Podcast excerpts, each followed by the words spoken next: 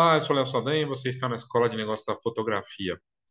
Ontem eu coloquei vários conteúdos no ar, no canal, e eu pensei, ah, tem bastante coisa, aconteceu bastante coisa, vou ficar também entupindo de vídeo, né? Mas, quando acontece uma coisa importante, a gente tem que trazer a notícia e, e eu acho que vale a pena. Né? Nesse caso, é uma notícia fascinante de uma área que só avança. Ela avança nos NFTs, ela avança nos equipamentos, ela avança nos softwares, nas redes sociais, ela avança em tudo, é, smartphone, tudo mais, que é a inteligência artificial. E o lançamento hoje da Sony com sua câmera nova mirrorless Alpha 7R5 é impressionante. Ela tem um foco automático um, num outro nível, como diz aqui a chamada da Gizmo lá de fora, com rastreamento de corpo usando inteligência artificial. Ela traz uma série de recursos que já estavam disponíveis no, na, no modelo anterior, mas ela tem mais poder em relação à versão anterior, por exemplo, filmando em 8K. O que me chamou muito a atenção da matéria é, é que ela, eles falam aqui na matéria do Andrew Lizeski, ele fala, o Andrew, que, que uh, a Sony ela tem esse lado de investimento no autofoco já faz tempo. Né? O modelo Alpha 7R4, que foi lançado há três anos, tinha já o, o, a, o rastreamento do olho com inteligência artificial, um algoritmo e tudo mais. Só que agora ela dá um salto impressionante com essa nova versão da Alpha 7R5. É a primeira câmera da Sony com um chip de processamento de inteligência artificial que ajuda a identificar o olho de um sujeito rastreando o corpo da pessoa. E mesmo que a pessoa não esteja olhando diretamente para a câmera, ele é, é, um negócio fantástico. É, então, é, a ideia com essa, com essa inteligência artificial é que o rastreamento ele funcionava nas câmeras anteriores, mesmo na versão anterior, quando o sujeito é afastado da câmera, é, os, acaba, acabava tendo um problema, se a pessoa se afastava e tudo mais. Então, ele não conseguia travar direito. E aí agora a Sony consegue melhorar isso. Né? Se os olhos são deixados visíveis, ele consegue rastrear de um jeito que é mais sofisticado. Esse modelo que acaba de ser lançado, ele encontra esse chip dedicado que faz esse que foi treinado e consegue distinguir os objetos e os sujeitos da cena. E o que, que ele consegue distinguir e, uh, inclusive, é, rastrear o olho né, desses, desses elementos na cena. Ele foi treinado para insetos, animais uh, pessoas, obviamente, né?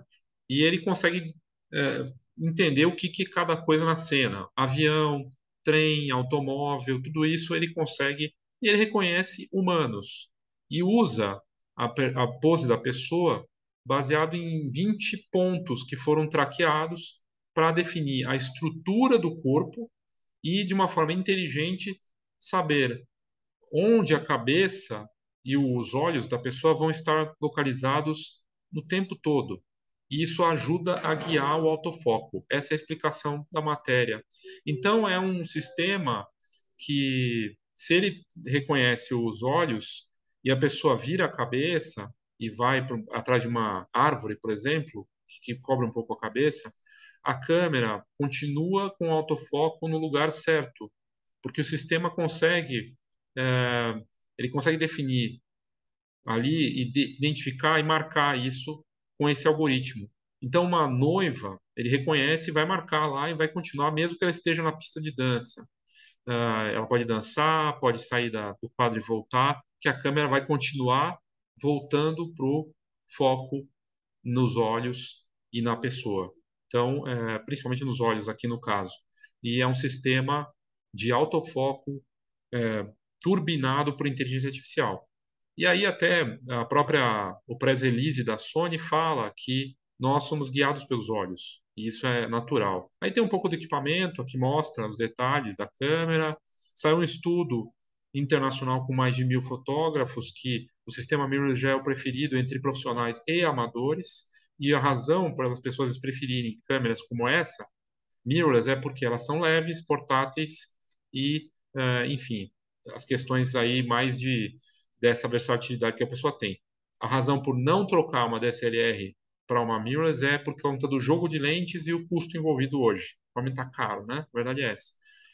É, mas ela não é tão poderosa como a Alpha 9 II. Então, para um fotógrafo profissional de esportes, que precisa de velocidade, disparo, né, e precisa pegar aquele momento certo, ainda perde para ela. Mas, de qualquer forma, ela traz um poderoso sensor de 61 megapixels uh, e comparado com o da Alpha 9 II, que tem 24.2, ela realmente tem um, um, uma capacidade incrível aí.